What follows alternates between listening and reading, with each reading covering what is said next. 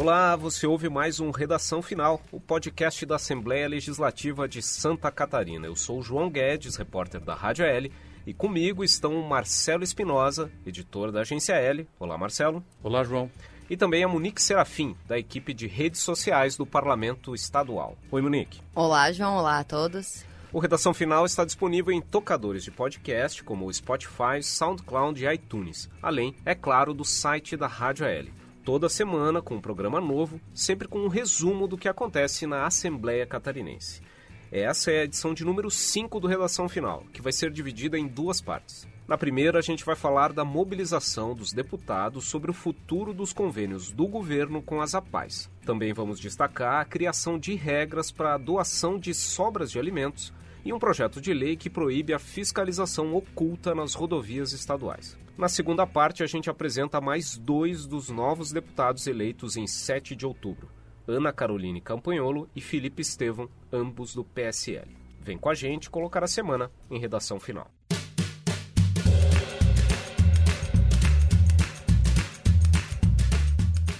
E um tema que mobilizou a Assembleia Legislativa nessa semana foi a discussão em torno do futuro dos convênios do governo do estado com as APAES.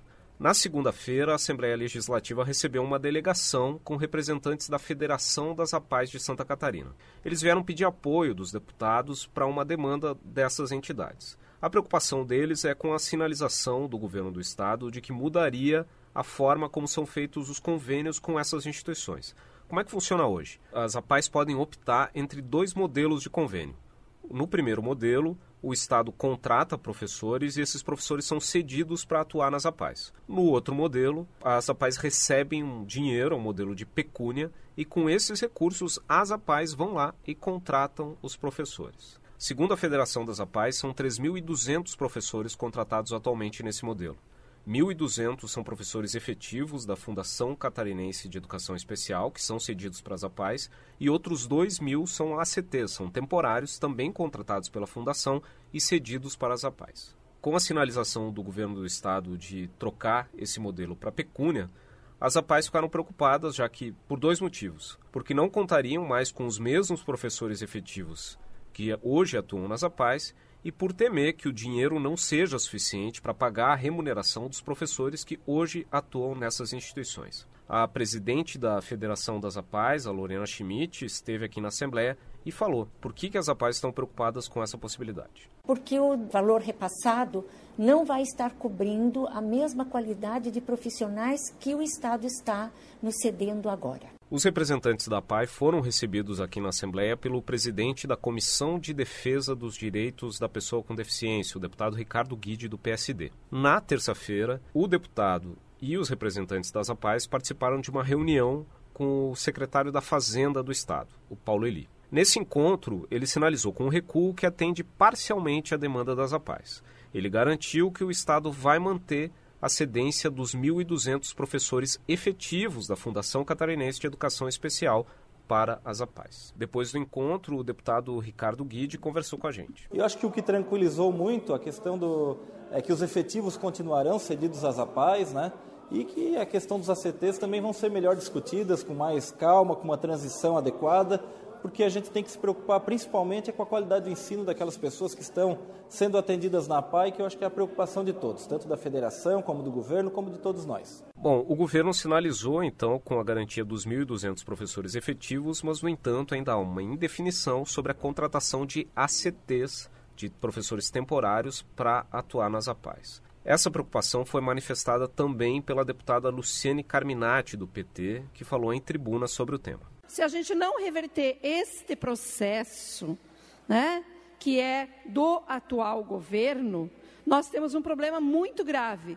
Nós estamos praticamente obrigando as APAES, de forma desrespeitosa, a aceitarem recursos e não professores cedidos. Porém, os recursos não são suficientes para pagamento dos atuais profissionais. A Fundação Catarinense de Educação Especial chegou a dar início a um processo de contratação desses ACTs. No entanto, uma decisão, uma deliberação do grupo gestor de governo retirou os recursos, mandou cancelar essa seleção. Porém, nessa semana, a bancada do MDB aqui na Assembleia Legislativa protocolou uma proposta de sustação de ato com o objetivo justamente de anular essa deliberação do Conselho Gestor que cancelou a seleção, a contratação dos ACTs para o ano de 2019. O deputado Luiz Fernando Vampiro se manifestou em plenário sobre essa proposta. A bancada do MDB protocolou na casa ontem uma proposta de sustação do ato do grupo gestor. Já está tramitando na casa, então nós não esperaremos o comandante Moisés para tomarmos ação. Já está protocolado nesta casa e tramitando aqui, assinado pela bancada do MDB, uma proposta de resolução, de sustação da resolução que autoriza a Fundação de Educação Especial a contratação do processo seletivo dos ACTs. Bom, essa foi a palavra do deputado Fernando Vampiro. Vale lembrar que esse tipo de proposta de sustação de ato tem uma tramitação semelhante a um projeto de lei. Ele tramita na Comissão de Constituição e Justiça e depois segue para plenário. E os deputados, caso seja aprovado essa proposição, anula-se a medida do governo catarinense. Por enquanto, eh, existe essa perspectiva de tramitação dessa proposta da bancada do MDB e também seguem as conversas dos demais parlamentares e também da Federação das APAES com relação ao futuro desses convênios. Por enquanto, existe o compromisso do governo do Estado de manter a cedência dos efetivos da fundação, mas ainda uma indefinição sobre o que vai acontecer. Se o governo vai uh, repetir os anos anteriores e contratar cerca de 2 mil temporários para atuar nas APAES catarinenses, ou se vai compensar a falta desses temporários com convênios com repasse de recursos para que as APAES contratem os professores. É uma questão complexa porque ela, embora seja uma atitude que tem que ser tomada pelo autogoverno, vai ter reflexos, efeitos já na atuação do próximo governador, já no governo de Carlos Moisés. Tudo bem, que é, é uma coisa que tem que ser feita com antecedência, mas quem eventualmente vai ouvir queixas, reclamações sobre eventual falta de professores nas APAES será o futuro governador, será o futuro secretário da Educação. É evidente que o governo estadual atual está preocupado em tentar reduzir o déficit, provavelmente a medida de não contratar temporários é para tentar diminuir os gastos e ter um déficit menor nas suas contas, fechar as, as contas do governo com uma situação um pouco menos pior do que o programado. Mas a gente tem que lembrar que quem vai ter que lidar de fato com o problema quando ele estiver concretizado será o próximo governador. Seria o caso de eventualmente tentar ver qual é a equipe de transição, qual é a posição dela a respeito disso. É, o deputado Ricardo Guide, da, presidente da Comissão de Defesa da Pessoa com Deficiência, ele sinalizou nessa semana que deve buscar o contato com a equipe de transição do governo Carlos Moisés para levar esse problema para discussão também com uh, o grupo do novo governo. Uh, vale lembrar que nos últimos anos o governo do estado já vem tentando levar esse modelo desses convênios com a, com a pecúnia, né, que seja repassado o dinheiro em vez dos professores. Só que, como as APAES podem optar entre receber os professores ou receber dinheiro, a grande maioria opta por receber os professores. Para você ter uma ideia, no ano passado, aliás, na, nos convênios firmados nesse ano, das 190 pais, apenas 7 optaram por receber dinheiro. As outras 183 preferiram receber o trabalho dos professores. São 3.200 professores ao todo que atuam no atendimento de cerca de 20 mil alunos, segundo os dados da Federação das APAES. E destacar também o, o poder de articulação e de pressão que as APAES têm aqui em Santa Catarina tendo em vista que sempre quando ela recorre à Assembleia Legislativa, e essa não é a primeira vez, nos últimos anos isso aconteceu quando houve falta de professor de arte, educação física e informática, quando houve uma queda no repasse do, do Fundo Social em virtude da queda na arrecadação dos impostos, sempre quando isso ocorreu, a APAI conseguiu ter os seus, seus pleitos, as suas reivindicações atendidas. Bom, essa questão das APAIs foi destaque no plenário aqui da Assembleia Legislativa e as sessões em plenário também tiveram como destaque a aprovação de projetos, entre eles uma proposta para a criação de regras sobre a doação e reutilização de alimentos. Na realidade, é uma proposta com o objetivo de possibilitar que haja uma espécie de amparo legal para doação de sobras de gêneros alimentícios e de alimentos para entidades que trabalham, entidades assistenciais e entidades que trabalham na área da segurança alimentar. Essa doação, no entanto, terá que obedecer uma série de regras, de boas práticas que são preconizadas aí pela legislação sanitária federal em vigor. Esse projeto foi tema de discussão no nosso Facebook ainda em junho, quando ele estava em tramitação. E agora que nós noticiamos a aprovação em plenário, nós recebemos diversas sugestões, críticas e, e elogios ao, ao, projeto. Como podemos destacar, uh, uma sugestão de que os restos de comidas, principalmente dos pratos, poderiam servir de comida para os bichinhos de rua, doação para, para os animaizinhos. Uh, já outros questionando a intervenção do Estado, a regulamentação. Alguns comentários, medo da expressão propõe que o Estado regule, né? Propõe a desregulamentação para que a doação dos restos de alimentos ocorra naturalmente e sem a intervenção do Estado, que às vezes, pela ótica de algumas pessoas, pode atrapalhar. Algumas outras sugestões é, quanto à ampliação desse projeto, que o desperdício começa já no campo. Os alimentos sem valor de mercado vão para o lixo, que talvez deveria envolver toda a cadeia de produção, essa questão da da regulamentação aí da, das sobras de alimentos. Uh, alguns elogios também recebemos, né? Que hoje em dia, sem uma regulamentação apropriada, você pode correr o risco de ser processado. Então, esse projeto poderia trazer alguma segurança jurídica. Recebemos também relatos de algumas pessoas que trabalham em cozinhas, restaurantes e que viram esse desperdício na prática, que às vezes são comidas que poderiam muito bem ser consumidas, mas que pela falta de regras mais específicas hoje em dia elas acabam, esses alimentos acabam indo para o lixo. E também recebemos alguns comentários mais radicais, né? Que jogar fora o alimento aproveitável deveria ser crime. É, a questão legal aí é bem complicada nesse assunto, como você mesmo disse.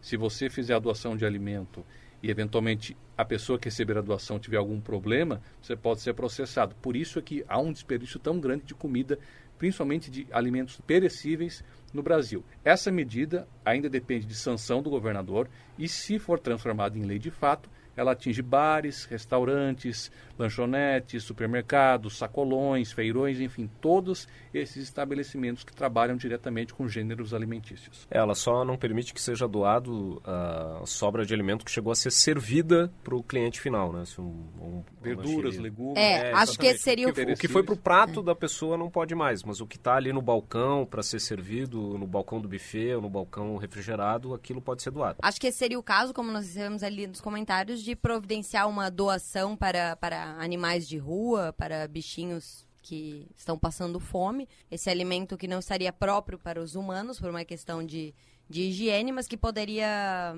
saciar a fome de um animalzinho abandonado nas ruas. É, essa questão não é contemplada no projeto, mas fica aqui a sugestão dos é. nossos internautas. Só destacar, como você falou ali, que uma sugestão ali não, não está abordada no projeto, né? As pessoas geralmente participam das discussões que nós colocamos no Facebook, no WhatsApp, discutem entre si, colocam uh, comentários, elogios, críticas, mas a gente também incentiva elas a entrarem em contato diretamente com os deputados, por e-mail, fazerem essas sugestões de uma forma mais direta e formal para que as sugestões possam ser contempladas nos projetos de lei durante a tramitação. Outro texto que foi aprovado em plenário nessa semana é o que proíbe homenagens pelo poder público a quem tenha praticado, por exemplo, atos de tortura. É, não só torturas, mas também questões relativas a desrespeito ao direito, aos direitos humanos em geral, né? Suspeita de trabalho escravo, essas coisas. É uma proposta que já foi colocada em prática em outros estados, inclusive com a retirada do nome de prédios, escolas, rodovias de autoridades ligadas ao regime militar e que, segundo a Comissão da Verdade, tiveram algum tipo de envolvimento com tortura durante o regime militar de 64 a 85. É outro assunto que o pessoal da internet não deixou passar deixaram muitos comentários e algumas sugestões, né? Seria a inclusão de agentes políticos que praticaram atos de corrupção, também, essa sugestão que fizeram. Uh, outras pessoas comentaram que isso deveria ser óbvio, mas algumas questões que às vezes são óbvias, nós sabemos que precisam ser transformadas em lei para que realmente sejam cumpridas, né? E alguns comentários também de que deveria ser possível apenas homenagear pessoas que realmente mereçam, com uma retidão de caráter, com critérios mais específicos, que hoje em dia talvez estaria acontecendo uma banalização dessas homenagens, que, que várias pessoas que não teriam uma trajetória. É, várias pessoas que não teriam uma trajetória com retidão de caráter e marcante uh, estariam também sendo homenageadas e não mereceriam. Essa, claro, é a opinião das pessoas que comentam nas nossas redes sociais. Bom, vale dizer que uh, no caso das violações de direitos humanos, exploração de trabalho escravo, a homenagem fica proibida no caso de a pessoa ter sido condenada com sentença transitada em julgado, em que não há mais chance de recurso. Uh, essa proposta, só recuperando, ela é de autoria do deputado Rodrigo Minotto, do PDT, e aquele projeto dos alimentos é do deputado Gabriel Ribeiro, do PSD. Ambos os projetos foram aprovados em plenário. Ambos, ambos aprovados em plenário ainda dependem da sanção do governador para virar lei estadual. Na Comissão de Constituição e Justiça, avançou um projeto aqui sobre fiscalização de rodovias. Esse é um projeto de autoria do deputado, do ex-deputado Roberto Salum, que foi suplente nessa legislatura. E enquanto no exercício do mandato, ele apresentou esse projeto de lei para proibir a fiscalização oculta do excesso de velocidade nas rodovias estaduais. Ele especifica bem que o que seria proibido seriam os, os policiais posicionados de maneira oculta uh, aos condutores dos veículos em locais que não tenham placas e avisos de que, de que existe essa, essa fiscalização. É, na prática, são situações como, por exemplo, quando o policial fica escondido atrás de uma árvore, ou, por exemplo, atrás do vão de um viaduto, ou de um guarda-reio. Teve um projeto de lei que foi aprovado no estado de São Paulo com o mesmo teor e ele foi vetado pelo governador na época e o veto ainda não foi apreciado. Na realidade, já existe uma resolução do CONTRAN, que é o Conselho Nacional de Trânsito, que garante que os equipamentos para fiscalização eletrônica de velocidade têm que estar em local bem visível. Com isso, muita gente, inclusive, que é multada, acaba recorrendo a esse ponto dessa resolução para tentar derrubar as multas mas nem sempre a, a resposta é bem sucedida. É, inclusive, nós recebemos alguns comentários questionando a questão da constitucionalidade e também falando sobre esse entendimento que já existe é, jurídico da questão. Mas transformar em lei, com certeza, sempre daria uma, uma segurança jurídica muito, muito maior nesses casos. É, a questão da constitucionalidade está ligada ao fato de que a legislação de trânsito é uma competência da União para evitar, por exemplo, que de repente cada estado tivesse um código próprio de trânsito. Quando você fosse para o Paraná ou para o Rio Grande do Sul, as, as regras seriam diferentes, isso causaria muito problema.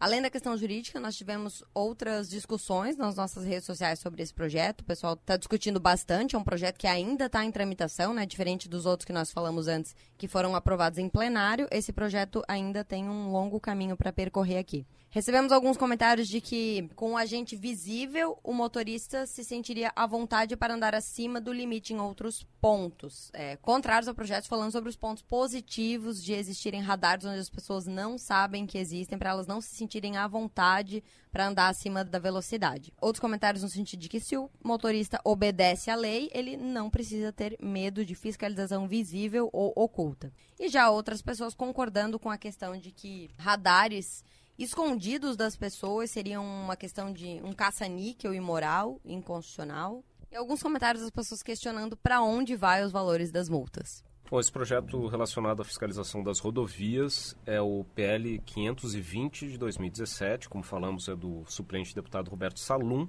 Foi aprovado nessa semana na, na Comissão de Constituição e Justiça seguiu para a Comissão de Segurança Pública, ainda precisa ser aprovado nessa Comissão de Segurança e também na Comissão de Trabalho, antes de seguir para plenário para ser aprovado e seguir para a sanção do governo estadual. Outra questão que foi aprovada na Comissão de Constituição e Justiça foi um enunciado foi a terceira vez que a Comissão de Constituição e Justiça da Assembleia Legislativa aprovou um enunciado. Nesse caso, foi uma, uma medida que tem o objetivo de restringir a apresentação de propostas uh, que os deputados muitas vezes acabam trazendo aqui, protocolando no legislativo, para declarar determinados eventos ou, ou determinados prédios ou parques como integrantes do patrimônio cultural do Estado. Só em 2017 foram quase 10 projetos sobre esse tema que, quando eventualmente são aprovados em plenário, acabam sendo vetados pelo governador, já que a legislação diz que é uma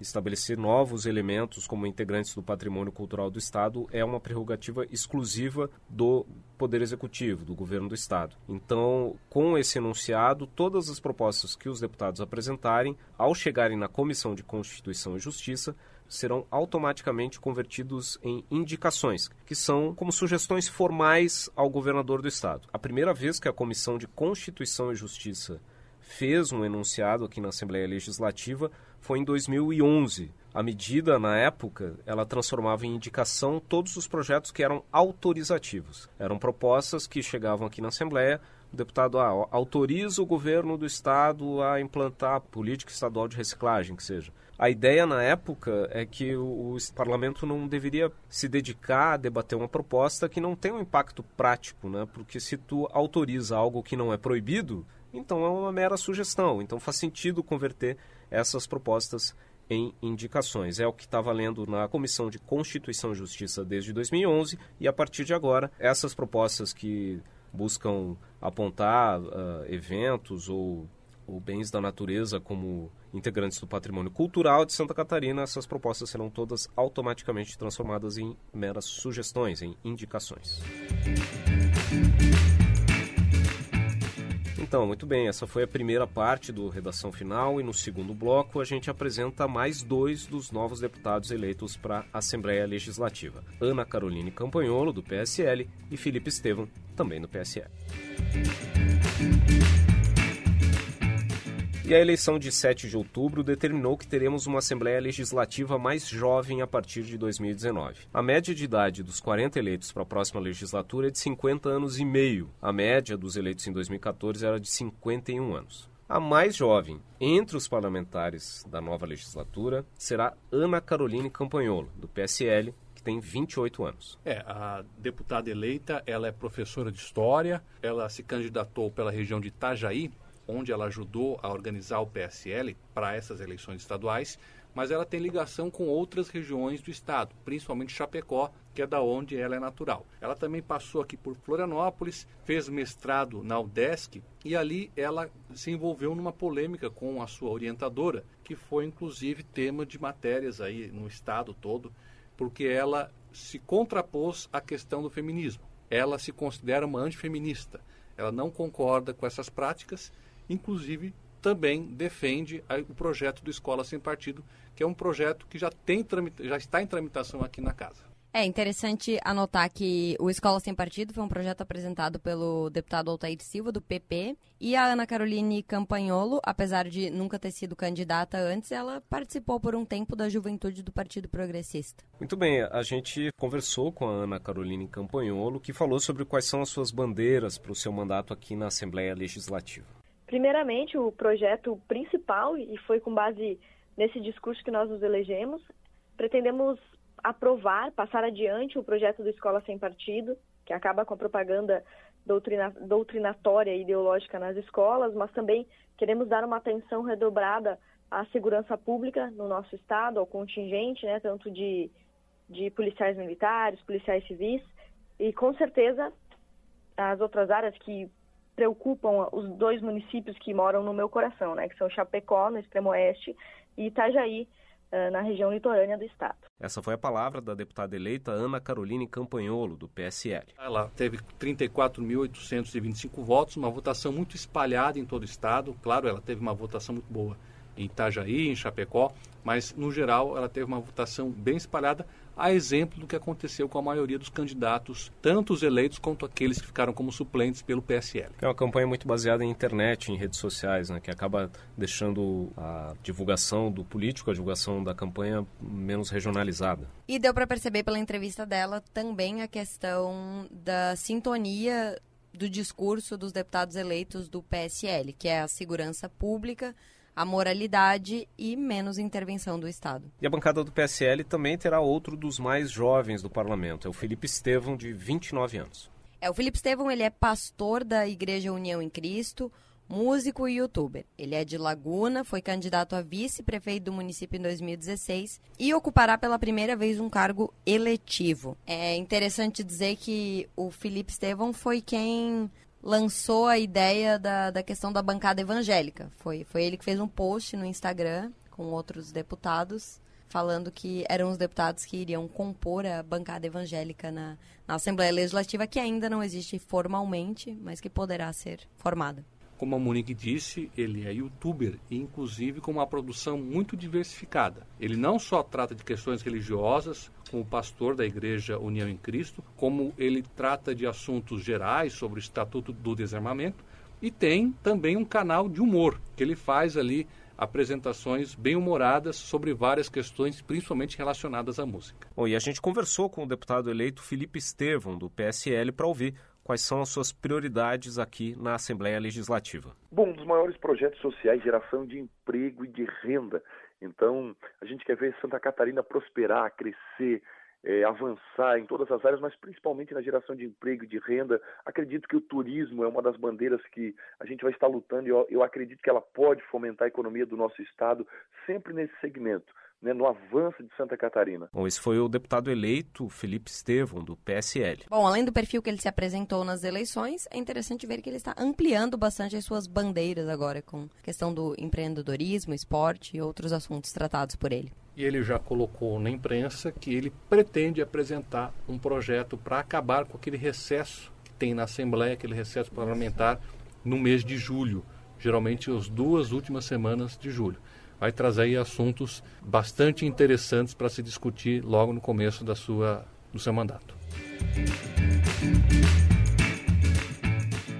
Muito bem, esse foi o Redação Final, podcast da Assembleia Legislativa de Santa Catarina, programa que foi gravado no estúdio da Rádio AL, no Palácio Barriga Verde, em Florianópolis, comigo, João Guedes, repórter da Rádio AL, com Marcelo Espinosa, editor da Agência L, e a Monique Serafim, da equipe de redes sociais do Parlamento Catarinense. Siga nos acompanhando no Spotify, no SoundCloud, no iTunes, no Stitcher ou no site da Rádio AL. Até a próxima!